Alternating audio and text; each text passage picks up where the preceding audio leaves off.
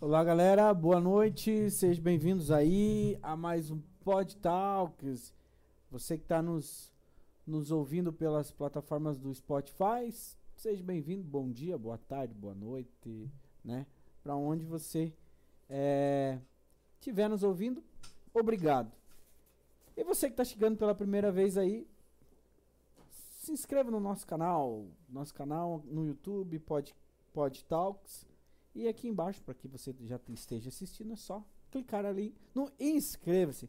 E nós estamos aqui com um convidado muito especial nesse dia, o Ezequiel Rodrigues, né? É, para quem não, não assistiu, para quem não nos ouviu, eu vou ter que falar. Nós já tínhamos feito esse pedaço, mas deu um, um, um BOzinho. Eu tô acostumado, agora eu me lasquei também. Ai, ai, ai. É, Deu um belzinho aqui, a gente tem que sair, voltamos, mas nós vamos começar a entrevista com o Ezequiel. E você fica antenado, quiser compartilhar aí é, a nossa live, fique à vontade. Copie o nosso link e manda para seus amigos. E vamos que vamos. Boa noite, Ezequiel. Eu vou perguntar de novo, né? Quem é o Ezequiel? Onde nasceu? Boa noite, boa noite a todos estão presentes aqui. Foi até bom para a gente lembrar um pouco, mas foi um ensaio. Boa noite, meu nome é Ezequiel, boa noite minha esposa, Tati, todos vocês. Deus abençoe pelo convite, obrigado mesmo. Estamos aqui para interagir com, com os ouvintes aí da Facebook, onde tiver.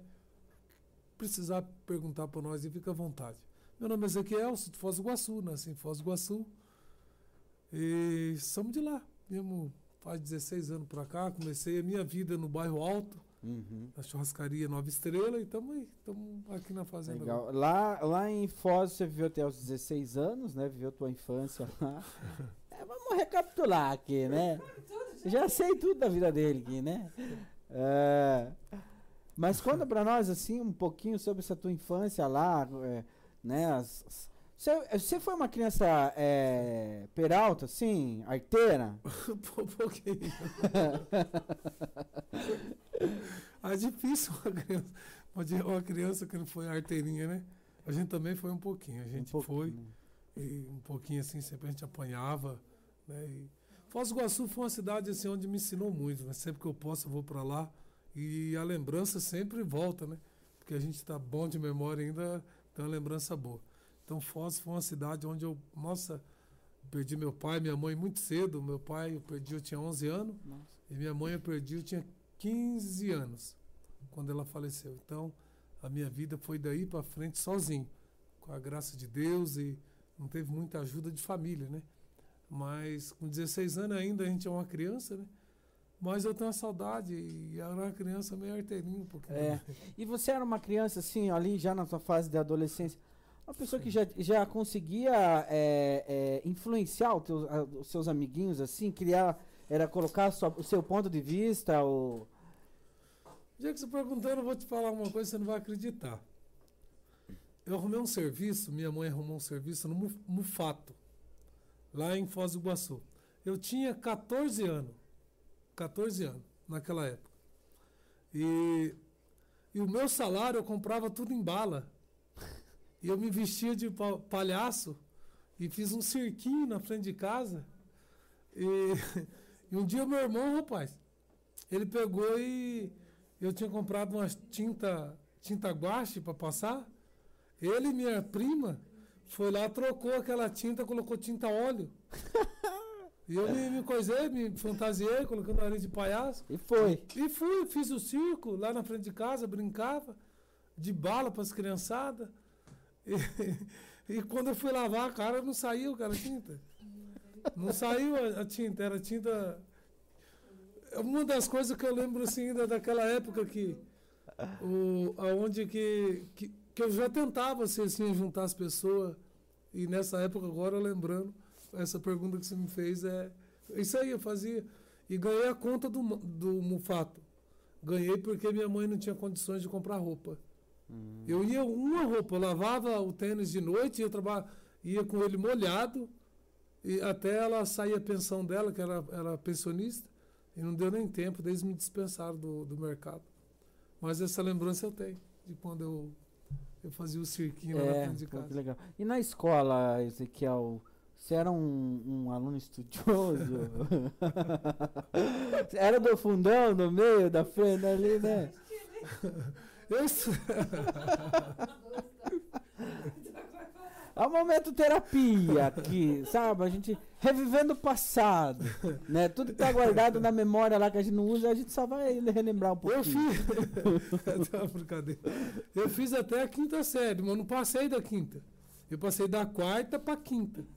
E fiquei nisso, não, fui pra, não estudei mais. Ah, eu- porque naquela época a gente trabalhava, né? Então pegava e, em vez de estudar, eu mais trabalhei. Mas é que a época também é, é, era um, ou você trabalhava, como você falou, você perdeu os pais muito cedo, ou você trabalhava ou você trabalhava. É, não, não tinha outra escolha. Né? Hoje, a- as crianças de hoje não têm, é, tem muito mais acesso fácil, né? Na, Nossa, na tua época, você, fácil. quando você fez o teu primário, é, você morava perto da escola ou você tinha que caminhar uns quilômetros? Longe, longe. Era uns, tipo uns 7 quilômetros para ir até a E vinha o ônibus pegar na frente da tua casa? Não, não tinha. Era a pé. E quando não A- vinha a- sua mãe ia lá na escola e metia a ripa lá pra... Você sabe o que eu achava na, na época? A professora, ela tinha uma régua grande assim, muito grande assim, de madeira, larga. Aí você ficava com a mão assim, a professora batia na gente, na mão da gente. Se a mãe da gente soubesse que a professora bate mais homem, você podia se preparar. Quer me apanhar de novo Não, se casa? apanhava. Ela colocava a gente de joelho atrás da porta na escola. A professora, professora era mais do que mãe. Você tinha um respeito pro professor. Olha hoje o que, que se tornaram os professores. É, hoje... Hoje é difícil, né? Então essas lembranças assim é bom a gente ter muitas das vezes. Eu estudei até a quinta série, não consegui passar da quinta. E o Mufato foi teu primeiro emprego? Primeiro emprego. Teu Na primeiro minha carteira, um mês, certinho. Tá, na- tá registrado na minha E a carteira. partir daí, Ezequiel, ali do Mufato, é, você. é, ali você já tinha 14. Foi lá em 14, Foz. Foi lá em 14 Foz ainda? 15. Isso, Mufato em lá em Foz. Foz ainda, né? Lá em Foz. E aí tua vinda pra cá, pro bairro alto?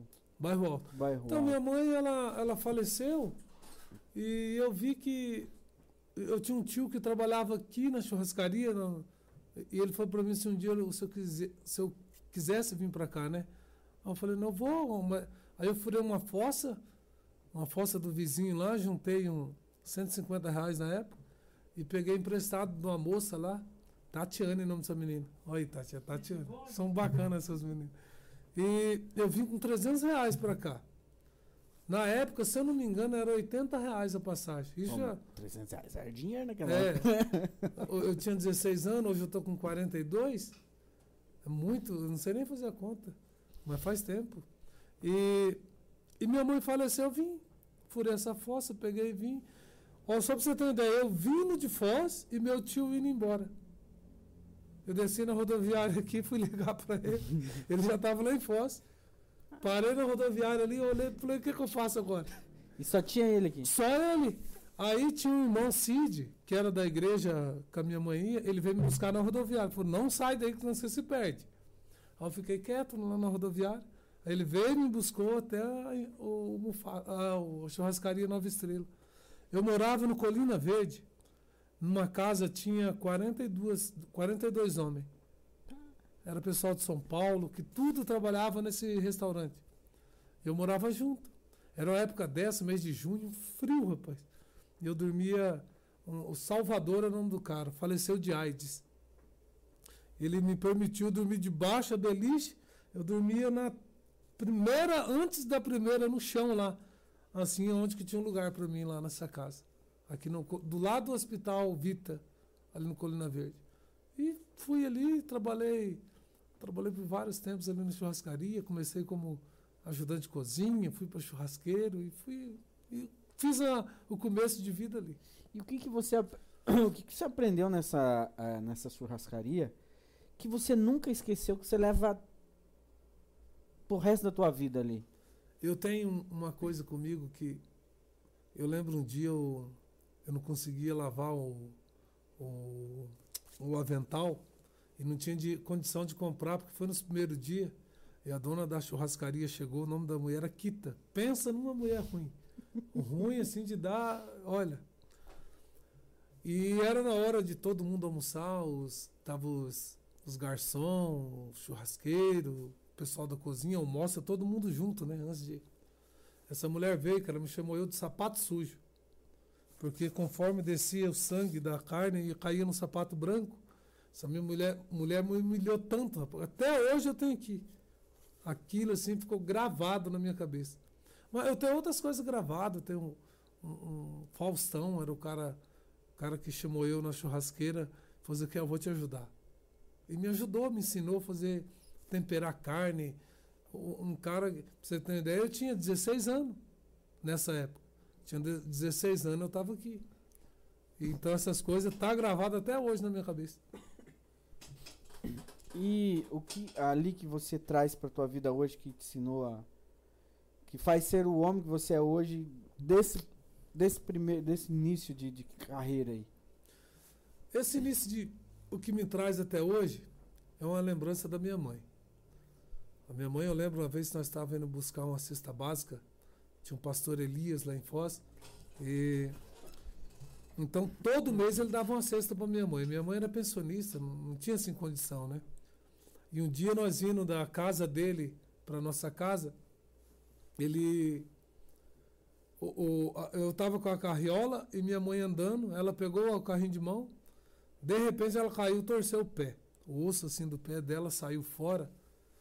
E eu, eu tinha 11 anos nessa época, 11 para 12 anos. E isso aí é uma coisa que eu tenho na minha mente que nunca ninguém vai tirar. Nunca, nunca, nunca ninguém vai tirar. Porque é a resposta de Deus hoje, assim. E, e eu lembro que um, eu olhei para a perna dela assim, aquele osso para fora. Nossa, eu me entrei em desespero, assim, fiquei preocupado. De repente eu vi um, um rapaz com um carrinho de mão vindo, carrinho de papelão com roda de moto, aqueles carrinhos de mão. Ele colocou ela sentada, com as pernas assim, essa perna assim machucada em cima do papelão. E quando chegou em casa, eu falei para ela. Eu me emociono sempre que. Isso sempre que eu falo me emociona porque Deus ele é lindo e ele cumpre no que ele fala. Falei, mãe, tudo que o pastor Elias faz, um dia eu vou fazer por alguém. E foi, passou, ela faleceu. Eu vim aqui para Curitiba e vocês nunca saíram daqui. Isso foi o que eu falo para meus filhos hoje, filho, seja sempre um cara bom, não precisa roubar nada, não precisa nada. É só ter história com Deus e Deus ele, ele faz coisas que você não acredita. Então isso é uma coisa assim que eu tenho muito forte na minha cabeça. Sempre que eu tento tentar magoar alguém, isso vem na minha cabeça e fala, não, não posso. Eu não tenho condição, porque quem sou eu para magoar alguém? E em tudo isso, quando foi que apareceu a, a Excelentíssima na sua vida? Então, eu, eu foi muito, muito para frente, né? Eu lembro quando eu trabalhava na churrascaria, tinha um rapaz que era gerente da Jabu Recapage, e eu tava e eu tava assando a carne, ele chegou e falou para mim, Ezequiel, eu preciso de um cara igual você para trabalhar comigo, ali na Jabu Recapage. Eu falei, não, tudo bem, Célio é o nome dele. Falei, beleza, Célio. Rapaz, esse homem me deu dinheiro, adiantou sem me conhecer. Eu fui em Foz do Iguaçu, dei baixa lá na, no exército. Dei baixa no exército. Você foi pro exército? Não, Não? eu me alistei lá e vim ah, só.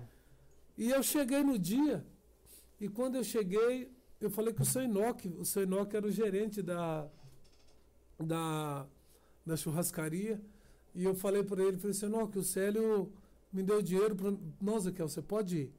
E fui, minha, ele me deu um serviço lá na Jabur Recapage. Eu fiquei na Jabur Recapage por dois anos. E depois desses dois anos, a Jabur aqui faliu. Aí eles queriam mandar eu para Minas Gerais, na Jabur lá. Que, aí eu não quis, eu voltei para cá. E, mas a tua pergunta da minha esposa, eu conheci ela aqui na fazenda. Hoje, é, eu tinha já 21 anos quando eu conheci ela. Eu, já tinha vindo para cá. Aí a Jabur faliu, meus irmãos tinham a borracharia bem na frente da HSBC ali. E aqui eu conheci ela. E estamos até hoje, graças a Deus. Que benção, que benção. Mas vamos lá. Galera que está em casa, Nós já temos uma perguntinha pra você ali, ó. Yeah. Perguntinha. Bes. ó, como. F- Você que tá aí nos assistindo, se vocês quiserem é, mandar mais perguntas, fique à vontade, hein? Tanto pergunta é, intelectual, pergunta dentro, como também se você sabe alguma, né, alguma coisinha assim que você acha que ele vai ficar com vergonha, que pergunta também. é. Cadê os irmãos? Mas vamos lá, ó. Como ficou o seu psicológico? Você carrega algum trauma por ter passado tudo isso na infância, seu relacionamento com sua esposa e seus filhos? Isso afeta ou se superou sozinho mentalmente? Isso é uma pergunta? Isso é uma pergunta que fizeram lá, hein? Quem tá perguntando? Tem o nome? Tem o nome da pessoa? Suzana Machado. Ô, Suzana, vou te responder. A Suzana não é da, não é da família. A Suzana Não é? que Olha aí, ó, que interessante. Ó, é Tá uma vendo? pessoa que às vezes não é do teu convívio. Repete a pergunta pra mim, por favor. Ó, como ficou o teu psicológico?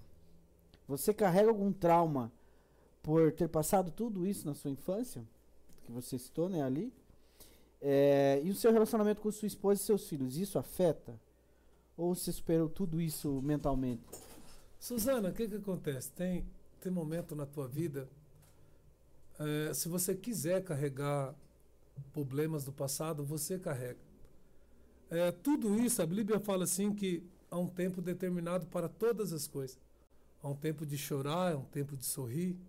E eu hoje não tentando te evangelizar, não sei qual que é a tua crença, mas passando para você, hoje eu não carrego nenhum tipo de, de de trauma, assim, porque eu conhecia a verdade. E a partir do momento que você conhece a verdade, a Bíblia fala que conhecereis a verdade, e ela vos libertará. Então eu estou livre de tudo quanto é coisa do passado. Eu sei que meu pai falecer tão cedo, para mim, né, foi uma permissão de Deus. A minha mãe foi uma permissão, foi uma permissão dele para mim estar aqui na churrascaria, por conhecer, por essa mulher me chamar eu de sapato sujo. Foi uma permissão de Deus de quando minha mãe se machucou e eu cheguei e falei para ela, mãe, o que o pastor Elias faz por nós, eu vou fazer um. Foi permissão dele. Tudo ele sabe. Então não tem trauma nenhum. Hoje eu sou feliz com a minha família, tento levar para minha família o que eu aprendi, quem eu sou. Aí se, se os meus filhos, né? O que que acontece? Tem momento que você tenta falar para teus filhos, não faça isso. Eu já fiz de errado. Coisas que eu fiz assim que me que me traz trauma é o cigarro. Isso sempre eu falo. Quando eu fumava, até hoje, ainda quando eu lembro, eu fico triste porque eu não precisava ter fumado. E eu lembro, isso aí é uma coisa que me dá trauma. Agora, outras coisas, viu, Suzana? Não tenho trauma. Muito bem, ó. Vou mandar um alô, boa noite lá pra Suzana, né, Suzana? Boa noite pra você. Suzana, você vai estar conosco aqui quinta-feira. Vamos fuçar sua vida também, Suzana. Vai já se preparando aí, hein? É... Cristiane Souza, boa noite. Johnny Rodrigues, boa noite. É... Cristiane, Ezequiel e Pela, casal abençoado. Leoni Souza, boa noite. Leoni, boa noite. Tá nos acompanhando lá do Passa Amarelo da Banca da Leoni. Uma banca que? Faz tempo que ela não aparecia, mas é que eu apareci sábado lá. Fui- fui- tinha queijo sábado lá, né? Fui lá comprar um queijo. Acabou. Ih, mas o queijo dela é tão bom que, ó, não. Ixi, Tá né? Mas queijo, salame, leite direto da vaca. Tudo que você precisar, bolacha, doce de banana, de tudo, tudo, tudo, tudo. Lá no estado do Passo Amarelo, lá. Quem tá assistindo e quer co- comer algo saudável, caseiro, é lá na banca da Leoni. Depois, Leoni, ó, valor do cachê, ó, merchan. Muito bem.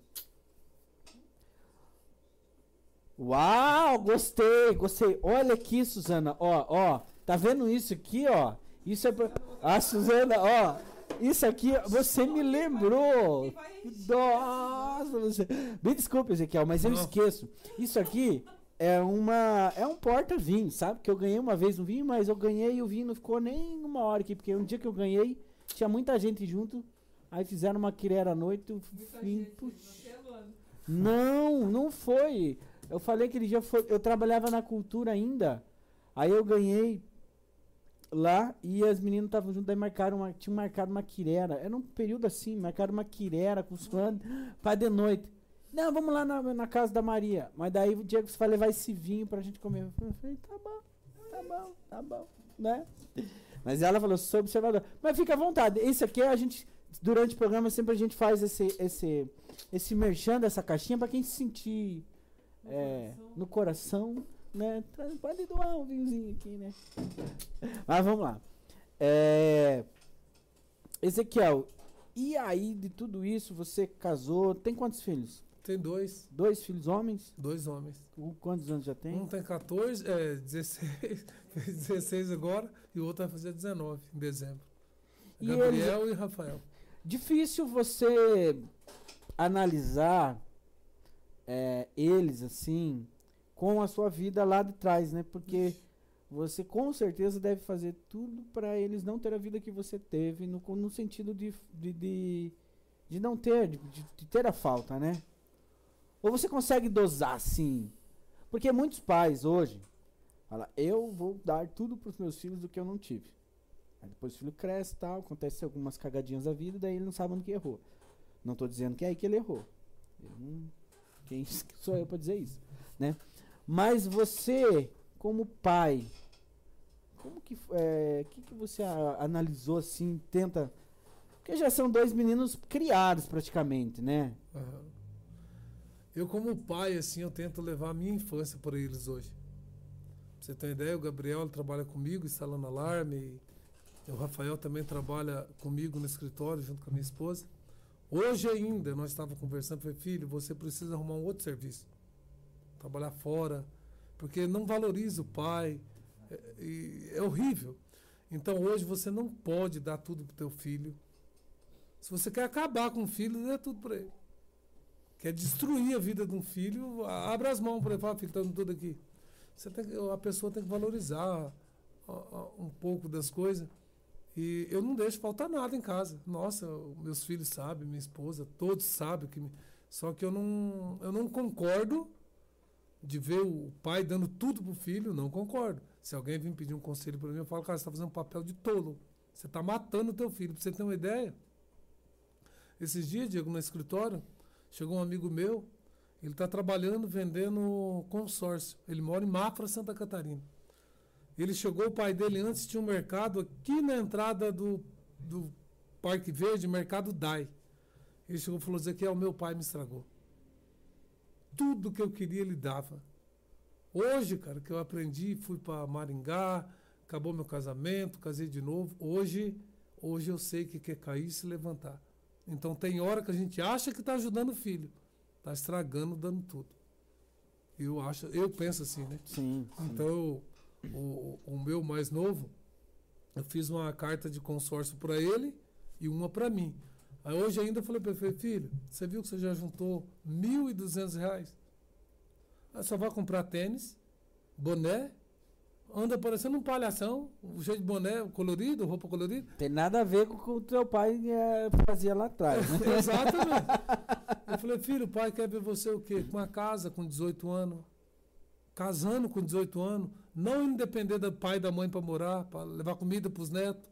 Porque uma coisa eu tenho na minha mente, não sei se vocês me perdoam, vocês que estão assistindo aí, vocês também que fala que o vô é bobo, né? Eu não vou ser um vô bobo. Eu vou cuidar da minha vida com a minha esposa. Eu, se os meus filhos tiver neto, eu vou amar. Mas eu não vou estragar meus netos. Falei, filho, quem tem que cuidar dos netos é vocês, que é o pai. Eu e minha esposa, nós temos que curtir mais um. Porque o vô estraga mesmo os, os netos. É besteira.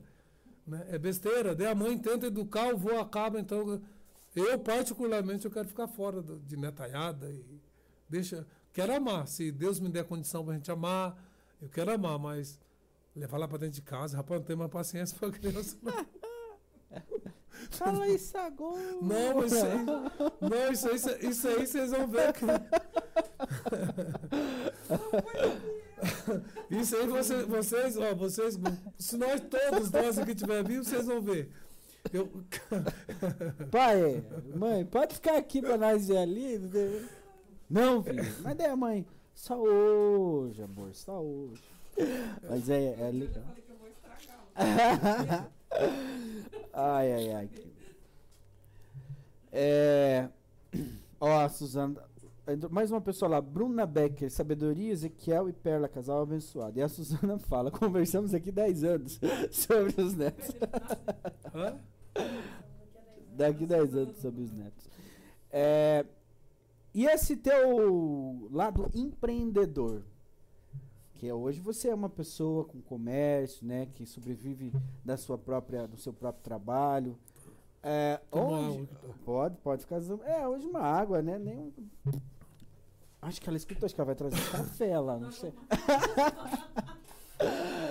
É, em que momento da tua vida que você parou e falou, não, pô, mas eu posso fazer pra mim. Eu vou deixar de trabalhar pro outro. Eu vou trabalhar pra mim, eu tenho potencial pra isso, eu tenho perfil pra isso. Quanto foi que esse estralo deu na sua vida aí dele? Isso, isso, isso, na verdade, já que, como, é- como que aconteceu? Faz uns 20, olha, para uns 22 anos atrás. É, eu tinha um sócio e nós, e, e nós começamos do nada. Quem que na verdade empurrou foi minha esposa. Ela chegou e viu o que, nós tínhamos. Nós tínhamos seis clientes na época. Mas naquela época, cliente assim de, de 20 reais. Aí nós saíamos atender seis clientes. E o, o, o, o meu carro de viatura era um Chevette. Chevette podre, rapaz. Podre, podre, podre. Eu lembro um dia que nós estávamos na casa da minha sogra e, e lá nos baldã, eu cuidava os baldã, a Perla foi com, com lampião na frente para fazer de, de farol do carro. Não tinha farol, o chevetinho. Mas tudo assim, ela que levantou o nome, Grupo Delta. E, pra você ter uma ideia, fez 21 anos agora de empresa. Nunca mudemos o nome, né? Da empresa. Eu- E eu, nunca imaginava que eu poderia ser um empreendedor, nunca. E eu glorifico muito a Deus. É por isso que eu falo para você, Deus ele tem hora que ele está te preparando agora, para lá na frente ele está esperando alguma coisa de você. Deus ele sabia que se ele me abençoasse financeiramente, hoje nós não teria o projeto. Então lá atrás ele pegou um cara que fez um propósito para a mãe.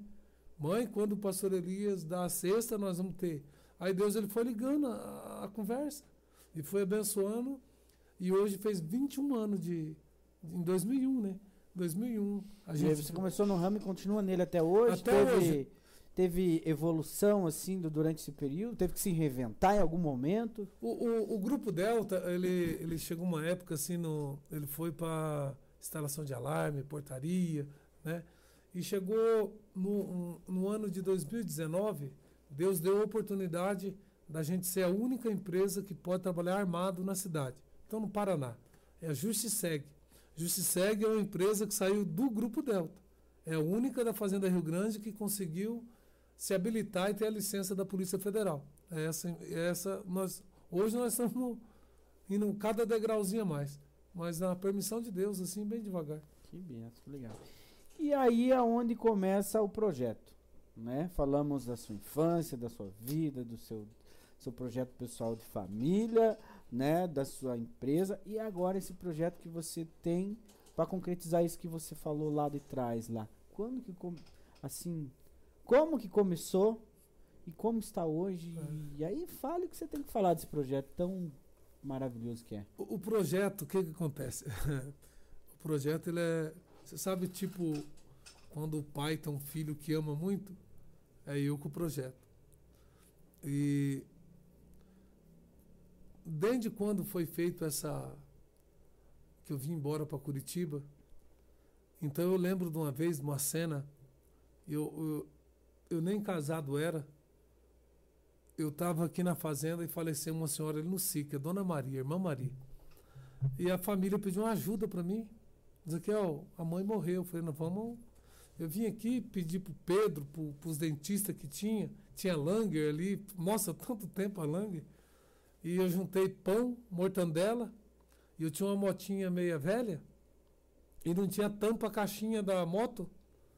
E eu lotei ali de pão com mortandela, bolonha, e tava indo lá para o Vila Verde ali, com a, com a caixinha cheia de pão com mortandela. Antes de eu chegar no posto 16, uma carreta daquelas de cimento redonda, sabe? Cimento líquido, não sei o que é aquilo. O cara me fechou. Aquilo eu caí, mas deu pão para tudo quanto é lado, mortandela assim no chão. E, mas eu não tinha, eu não, tinha dinheiro nem para abastecer a moto nessa época. E eu lembro que a moto parou e ficou com a rodinha. Toque, toque, toque. Não desligou a moto. Eu fui juntando aqueles pão. E eu sentei, que eu estava com a roupa de chuva, de short, eu ralou toda a perna. E quando eu estava ali, eu escutei a voz de Deus falar comigo. Ele falou, filho, hoje você não tem para você. Mas um dia você vai ter sobrando para dar. Aquilo me incentivou, eu cheguei no velório lá, tudo machucado, pão tudo molhado. E falei, e ali foi que já iniciou o projeto, né? E eu, em 2000 e, 2007, por aí, eu construí na frente onde eu moro, ali, eu e minha esposa, nós tínhamos um salão onde a gente atendia casos de câncer. Né? E a nossa intenção nunca foi pedir dinheiro, nada. Nunca foi pedir dinheiro, nunca foi é, ficar inventando a história que precisa disso. Não, nunca. E um dia eu estava lá no Greenfield, eu ia con- construir quatro sobrados, a minha ideia. Era dois para um para cada filho e dois eu ia alugar, pensando assim na velhice, né? E Deus falou comigo na frente, vamos construir aí. Eu falei, nossa, fui construir o projeto e Deus falou comigo. E passou dois anos. Eu achei que poderia ser da minha barriga, eu mesmo ter falado comigo, com medo de você, de todos, achar que eu ia abrir uma igreja, que eu queria dinheiro. Eu falei, peguei e deixei quieto. E eu peguei e fiz o- pré-moldado para fazer o sobrado, quatro sobrados. Dois anos depois, Deus falou comigo. Dentro do carro, cheguei na frente para ver um, perto de um dia de carnaval. Aí Deus falou comigo, filho, vamos fazer o projeto? Eu falei, vamos, pai. E Deus foi dando condição. E eu fui falando com ele, cheguei e falei para minha esposa, falei, ó, Deus pediu os dois terrenos. Não é nenhum, ele quer os dois. E, e você? Eu eu dei. Ela falou, então tá fechado, você deu, tá dado. E ali eu comecei um propósito com Deus. Eu falei, Senhor, se é da tua vontade, me ajuda a construir aquilo lá. Eu tinha um contrato aqui em Mandirituba para pegar para Delta. Era uma empresa que levou a energia daqui até Piem. Esses postão grande que tem aqui era em Mandirituba, Ernecite, o nome da empresa. O cara pegou nós na época, no final de ano, para trabalhar, e falou que ia, me, que ia contratar por mais um ano. E, e não, não contratava, daí eu fiz um propósito com Deus. Falei, Senhor, se é da tua vontade, o senhor abre aquele, aquele contrato, que eu não quero um centavo, vou investir tudo no projeto. E falei de tarde, de noite o homem já me ligou. Ó, oh, rapaz, eu, aquele contrato. tá? Aí eu entendi que era Deus começando a falar comigo, me preparando. Porque tem hora que a gente é muito falho, né? Tem hora que a gente se coloca na posição de, de incrédulo, né? A gente até fala de Tomé, mas a gente imita Tomé sempre. E eu falava, nossa, será que dá? Só que daquele dia para cá eu vi que eu poderia fazer. Deus levantou 134 pessoas. Um dava um saco de cimento, outro deu toda a cobertura. O posto 21 me deu todo o tijolamento. E o incrível, sabe, Diego, que não era você ir pedir, tinha que ser eu ir pedir. Eu chegava e falava, pessoa, você não quer me dar um saco de cimento? E Deus tocava no coração da pessoa. Quando você... Deu um ano de construção. Deu 784 metros de área construída. É grande, nós temos quarto, temos. Nossa, é muito grande, tem uma casa de oração, é muito, muito grande. Então, desse contrato, ele rendeu a construção. De, eu, eu- aquele dia, eu e minha esposa, nós paremos com a empresa para atender a voz de Deus. Então, eu atendi uma voz de Deus e, e hoje eu vejo tantas pessoas alcançadas. Domingo, agora, para você ter uma ideia, não era. A gente não somos igreja, mas nós faz culto nas quartas e nos domingos. E nos domingos não era para nós ter culto. Eu e minha esposa chegava lá, era só nós, eu e ela e meus filhos. Eu falei, nossa. Domingo agora, ontem de ontem, tinha mais de 68 pessoas cultuando, louvando a Deus conosco. Então tem momentos você parar e dar ouvido para as coisas de Deus. Ela é simples. E você consegue dar a volta por cima. Então hoje que você perguntou de lá e para hoje, o projeto para mim é uma conquista tão grande que eu não posso me gloriar. Sá- sábado, saímos daqui sábado, era 8 horas da manhã, 3 horas nós chegamos na área indígena, lá em São Jerônimo da Serra. E quando nós chegamos lá, uma humildade. Com a Índia era três horas, eles não, tive, eles não jantaram, não almoçaram. Enquanto nós não chegou para abençoar, não era para ninguém almoçar. Um povo humilde. Eu fui no aniversário lá junto com a minha esposa e o Giovanni tá, e o Rafael, meu filho, na, numa indinha lá que ganhou tudo para fazer uma, uma, um aniversário de 15 anos. Rapaz, aquilo Deus falou comigo lá. Que eu aqui, nós não faz nada, nós precisamos fazer mais para o nosso próximo. Então hoje eu vendo assim o projeto, eu vejo quantas vidas ele alcançou, mas primeiro ele alcançou a minha. Faz dois anos, para três que eu conheço verdadeiramente quem é Jesus. Se você me perguntar quem que ele é hoje, eu posso te falar. Há três anos atrás eu tinha dúvida, eu era meio tomezão. Hoje não. Hoje eu te falo quem ele é, o que ele pode fazer, aonde ele age e da forma que ele age.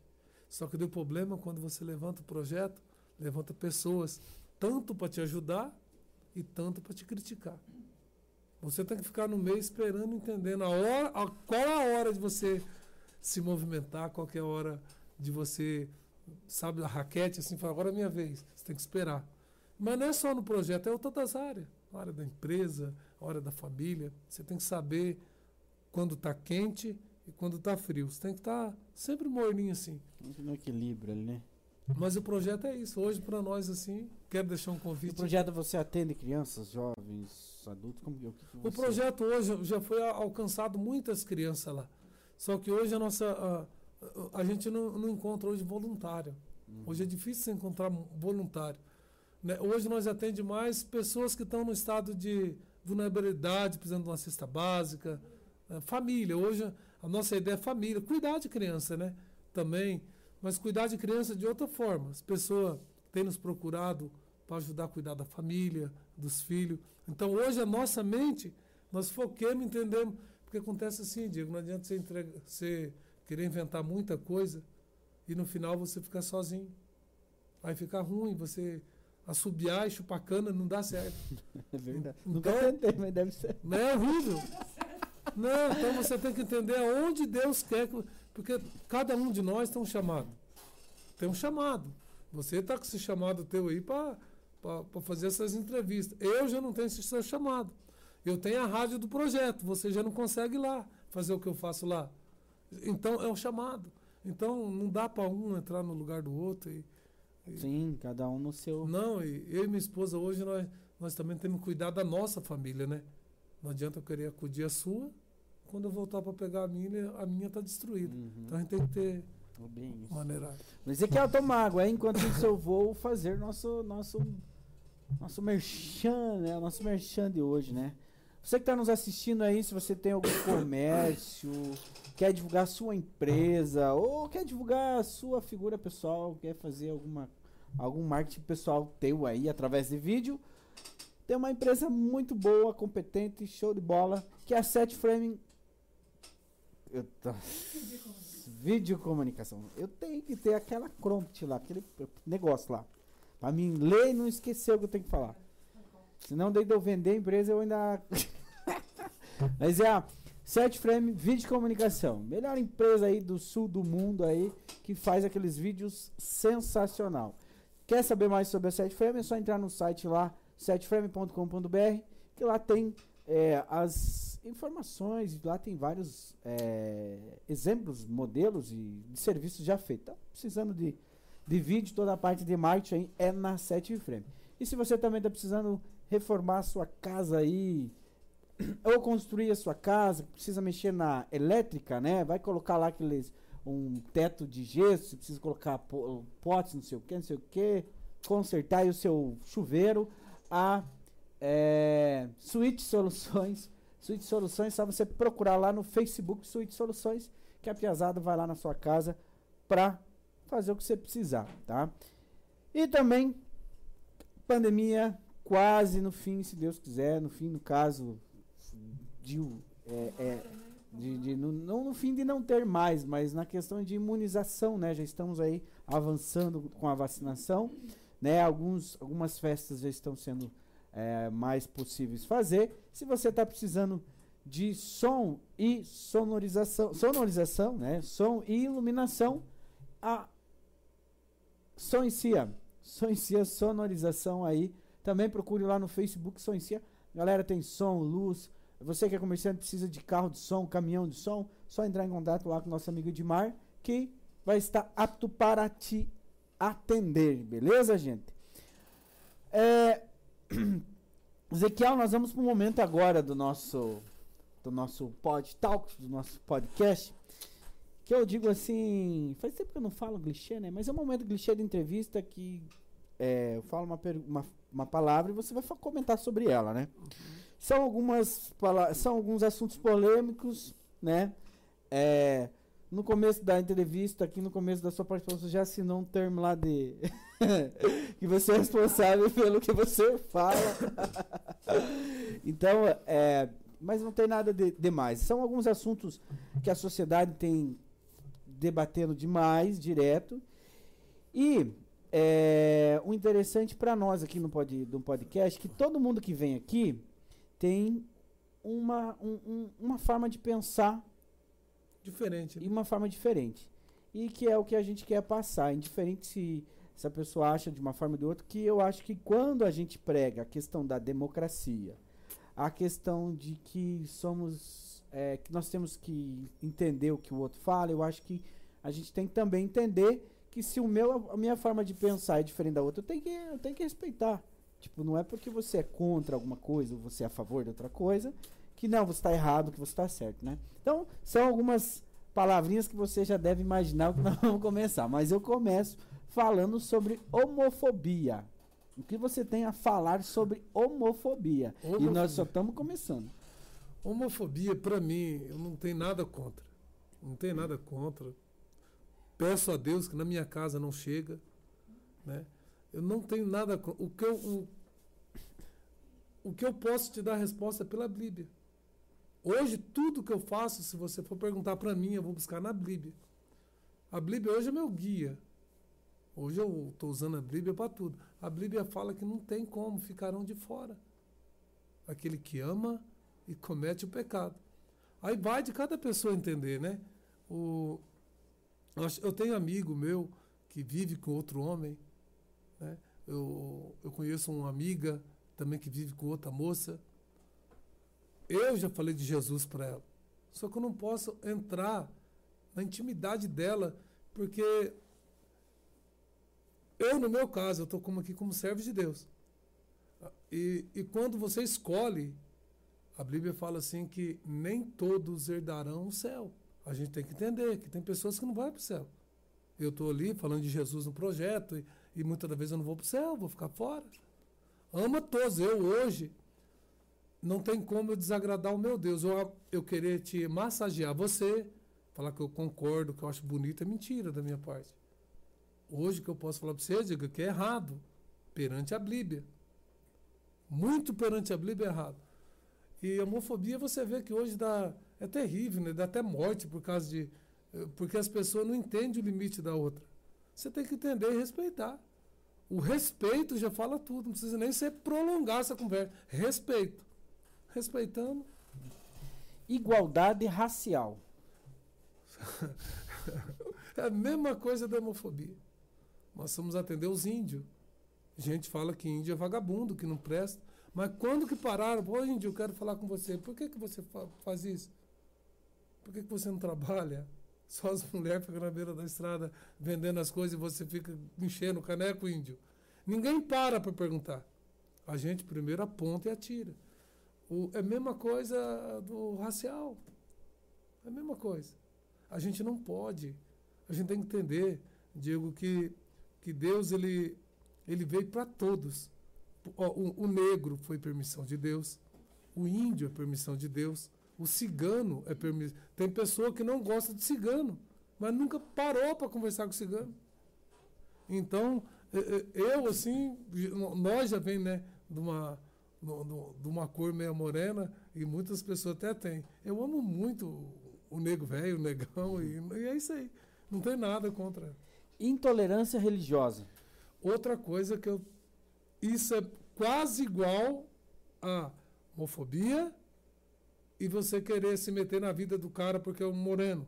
Porque antes da, da religiosa, o, o moreno, pessoa da pele morena, ela, quando ela entra no mercado, Rapaz, tem guarda que fica olhando o cara assim, onde que ele vai lá no corredor, né? E, e não tem nada a ver, porque o branco hoje é o mais safado. O branco hoje está roubando que a tolerância religiosa. Quem fala que o católico não vai para o céu? Aonde está escrito? Quem fala que o, o da Umbanda não vai para o céu? Aonde está escrito? Quem fala que o crente só vai, o crente é aquele que vai numa, numa denominação evangélica, só ele vai ao céu. O que que Jesus fala? Jesus quando ele quando ele foi curar aquela mulher que vivia no ato de adultério, ele não perguntou se ela era católica, se ela era evangélica, se ela vinha da Umbanda, ele não perguntou nada. Ele só falou aonde estão os seus acusadores. Aleluia. Ainda ele falou para a galera ali que estava tocando pedra, aquele que não tem pecado. Então atire a primeira pedra. Aí todo mundo escondeu a pedra, quietinho. Falou, não vou tacar não, tem pecado, o outro também. Aí ele chegou nela e falou, filha, aonde estão seus acusadores? Ela olhou tudo machucadinha, tudo sangrando. Ele falou, levanta, vá e não peques mais. Então eu e você, Diego, nós não podemos se meter na vida das pessoas. A gente tem que entender o momento da gente chegar e agir, dar um conselho. Então, eu, eu nessa pergunta que você me fez, eu respeito a tua decisão. Você sabe, você não é bobo. Eu sei, eu não sou bobo. O nosso caminho, quando você está fazendo algo de errado, o teu coração condena. Só que eu não posso. Eu tenho que falar para você de Jesus. Eu. Eu conheço Jesus, eu, eu defendo a placa de Jesus. Agora, ele mesmo nos ensina a não criticar. E ainda ele fala assim: não julgar. Porque senão será julgado com a mesma medida. Então nós não podemos julgar ninguém. É isso que Jesus nos ensinou. Muito bem. Natureza. A natureza, o, o que eu falei para você, eu estive nos índios lá, eu fiquei bobo. Como lá ainda tem natureza. Você vê aqui, onde tinha mato, não tem mais. Né? A, a ganância tomou conta. Aonde um terreno igual esse aqui, ó, hoje eles colocam três, quatro casas num terreno desse, tira a natureza e joga as famílias. Você vê famílias se destruindo por causa da natureza. Você vê morte por causa da natureza. Ah, e tudo isso é o fim. Tudo isso nós estamos prestes ao fim. Porque nós começamos a destruir uma coisa que Deus permitiu para nós viver. Aí fala, não, mas tem que, tem que ter bastante casa. Não, não é isso. Tinha outras formas de fazer. Aí nós, primeira coisa que a gente faz é a corrupção. Pela corrupção a gente vai lá na natureza e destrói a natureza. Então eu amo a natureza, preciso da natureza. Até quero Tô doido para ir para uma chácara embora da cidade. Política.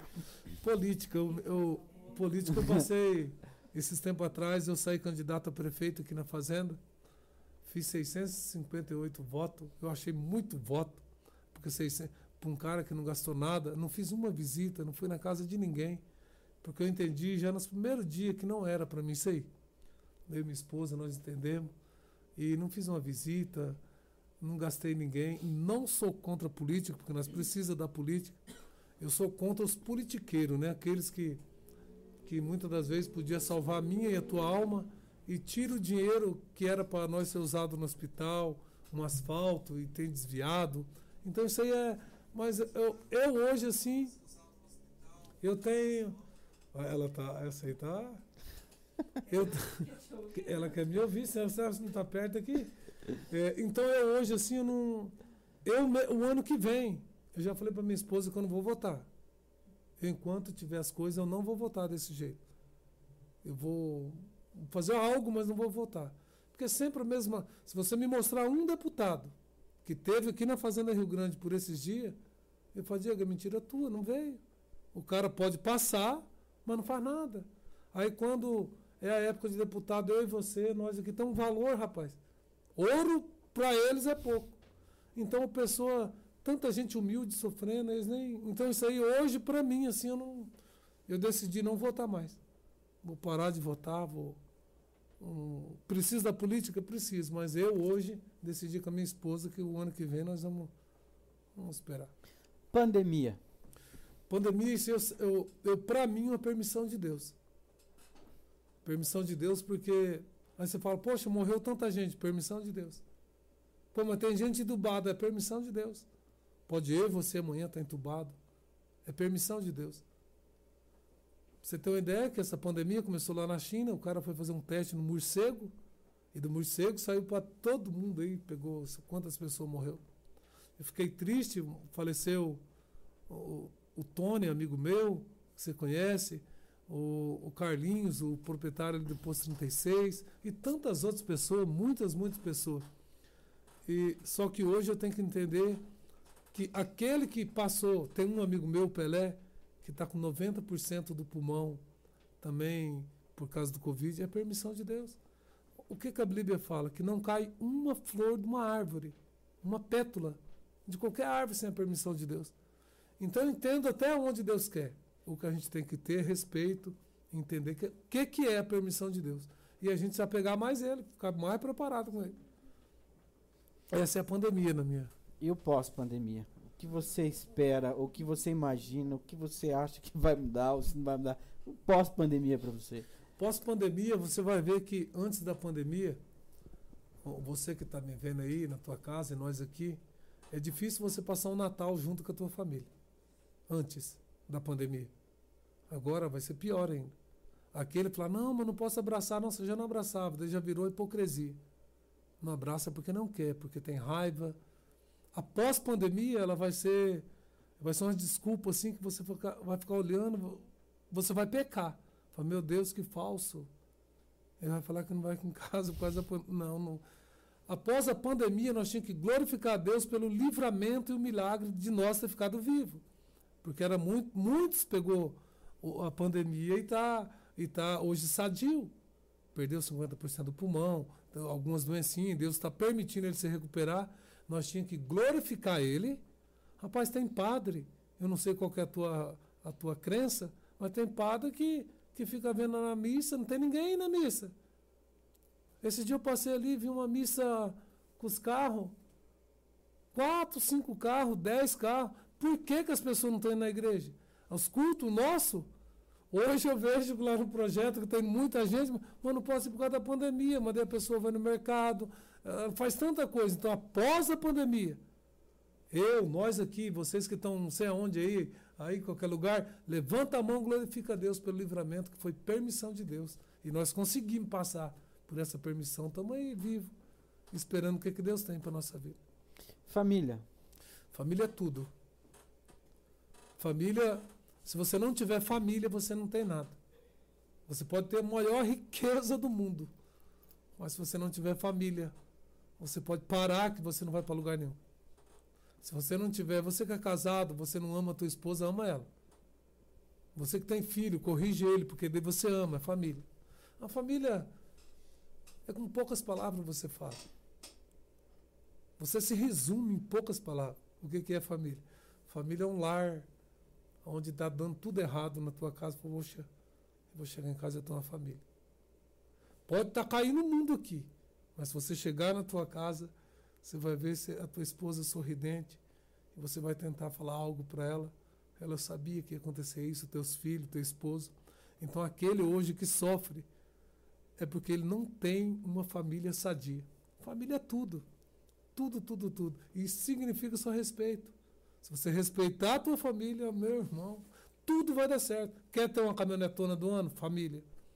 Quer ter um sobradão? Família. Quer ir para o céu? Família.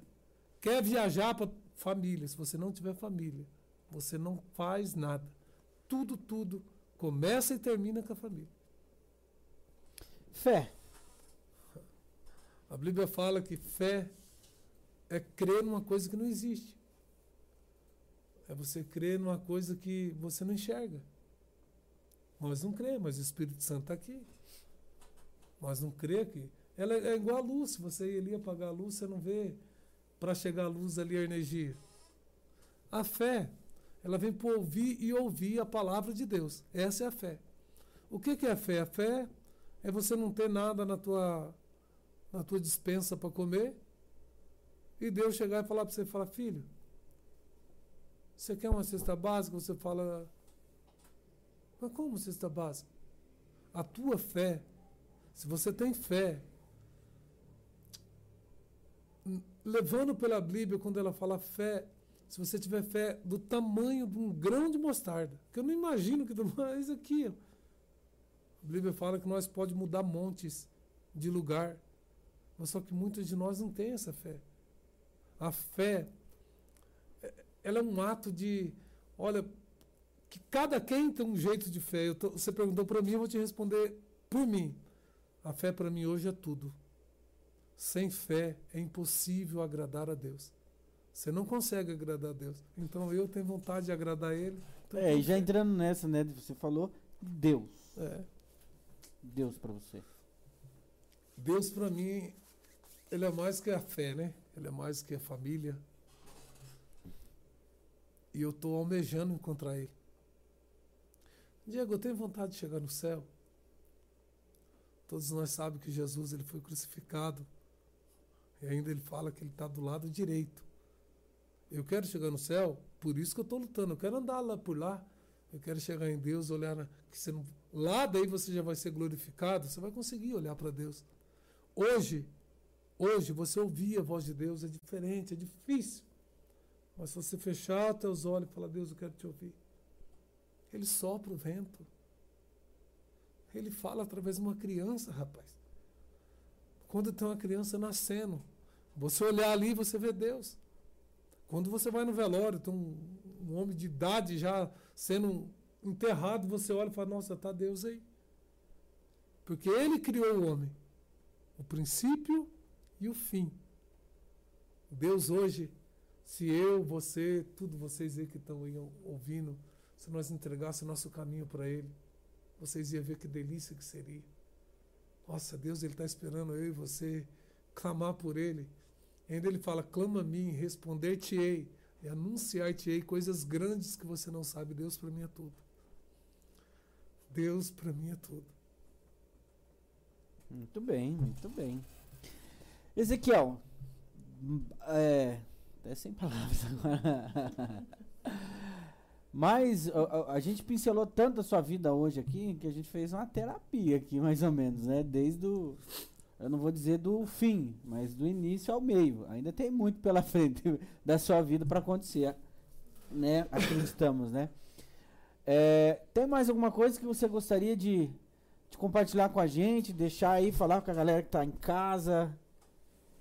Eu posso falar. Quero agradecer pelo convite, né, por gente estar aqui. Eu não sei se estamos falando para uma, dez, para quantas pessoas. Eu sei que alguém está nos ouvindo em algum lugar. E essa última pergunta que o Diego me fez foi sobre Deus. Eu queria falar direto com você. Né, agradecer porque eu hoje eu não sou ninguém, mas eu sou filho de Deus. E muitas das vezes as coisas pode estar dando errado na tua casa porque você não conheceu ele ainda. Né? Você que dá oportunidade para ele, você vai ver o que, que ele vai fazer na tua casa. Eu estou aqui hoje, não sou ninguém. Falei para o Diego que eu tenho uma empresa única que tem armado na fazenda. Isso para mim não compensa. Hoje nós temos uma ONG grande, para mim também não é nada. Tem Grupo Delta, não é nada. Isso aí não é nada. Não nada. Diante de Deus, eu estou falando para você, não é nada. Do que Deus tem o melhor para mim. Vai passar, já já eu vou morrer. Já já você vai morrer. Mas se você tiver Deus, você vai morrer salvo. Por isso que eu falo, você entrega a tua família na mão de Deus. Você que quer crescer financeiramente, entenda. Não precisa passar pela vida de ninguém, machucar ninguém. Não usa ninguém de escada. Porque para chegar aonde Deus quer que você chegue, é só você ser humilde. Não faça da tua vida uma escravidão. Não usa o dinheiro para tudo. Não vai na conversa dos outros que que para você ser alguém você tem que ter carro bom, tem que ter. Não, nada disso. Tem apenas a liberdade de estar na presença de Deus. O resto, meu irmão, Deus te salva, Deus te cura, Ele te purifica. É o que eu tenho para te dizer. Deus é tudo na minha e na tua vida. Amém. Amém. Amém. Ezequiel, quero agradecer muito pela sua pelo seu sim de estar aqui com a gente, sem saber, né? A Tati fez, fez o convite lá e de prontidão você aceitou, né? Sem, sem perguntar quanto, quanto quer o cachê. né? É, depois a gente te passa o feedback da, da conversa, mas cachê. né? Mas obrigado mesmo. né? É, esse projeto que a gente começou aí de, de, de, de podcast é, é, é uma parceria é, minha com, com, com a Set Frame, qual você já conhece, né? A Tati, toda a família ali, né? E que a gente também é um projeto que está na mão de Deus, que Deus permitir que isso, né? A gente tá fazendo porque a gente gosta. Você viu que a gente é, é, é, não ganha financeiramente nada com isso, muito pelo contrário, né? É a luz, é o equipamento, é muito pelo contrário, mas a gente faz isso porque a gente gosta. E está sendo muito bacana. Hoje é o nosso trigésimo, trigésima pessoa que, que, que, que vem aqui conversar com a gente. E nada mais, nada menos que é saber eu sempre falo, eu não sou fofoqueiro, mas eu gosto de saber da vida dos outros, né? E a gente tem aprendido cada dia das pessoas que vêm aqui. São, né, a gente já teve, é, é, é, como você, tivemos outros pastores que estiveram aqui, né? Pessoas também de outras denominações religiosas, né? Pessoas também que não não têm uma crença, não, não, não, não, não acreditam da mesma forma que, que, que a gente acredita, né? Então, isso está sendo gostoso de, de, de, ouvir as pessoas, né? E, e, porque sempre falo e repito, né? É, quem é cristão, né, acaba é, é, é levando como verdade a, a, o que está na Bíblia, né? Você pega a Bíblia e coloca como verdade. E a, a, a sociedade acaba é, não não entendendo que aquilo um pouco que você fala, aquilo que o outro pastor fala, aquilo que o padre fala, aquilo que o que o fulano fala, B, A, X, o Z, que fala de bom, se você pegar um pouquinho daquilo, né? Eu digo assim, eu, eu falava é, quando eu trabalhava com o pessoal lá na, na prefeitura, que um dia eu, eu, eu, eu dei uma declaração é, sem querer, mas eu consertei na hora, né? Que tinha muitas pessoas assim lá que não se encaixava, não estava no lugar certo, né? E aí eu fiz uma, um comentário, ah, é, você quis falar, eu falei, ah, mas aqui também só me deram caco, né? Daí elas me olharam, você está chamando a gente de caco? Eu falei, sim, porque é dos melhores, é dos cacos que se saem os melhores mosaicos, né? Aí eu consertei ali, né? mas ali eu filosofei ali que eu não.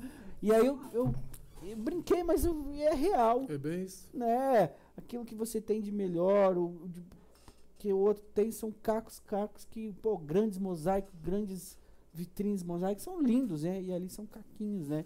Então, é, esse nosso o nosso é, podcast também é, tem isso, levar para as pessoas que elas querem ouvir, aquilo que elas não querem ouvir, enfim, é para isso mesmo, né? Mas o nosso muito obrigado. Quero agradecer vocês que estão é, nos assistindo, também quem está nos ouvindo pelo Spotify, né? O Spotify é, estamos lá também no é, podcast, Podtalks. Podcasts vão achar milhões lá de podcast, né? Tem milhões de podcasts no, no, no Spotify.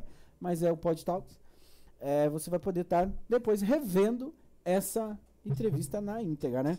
É, agradecer vocês que colaboraram ali com, os, com, com o chat do, do YouTube.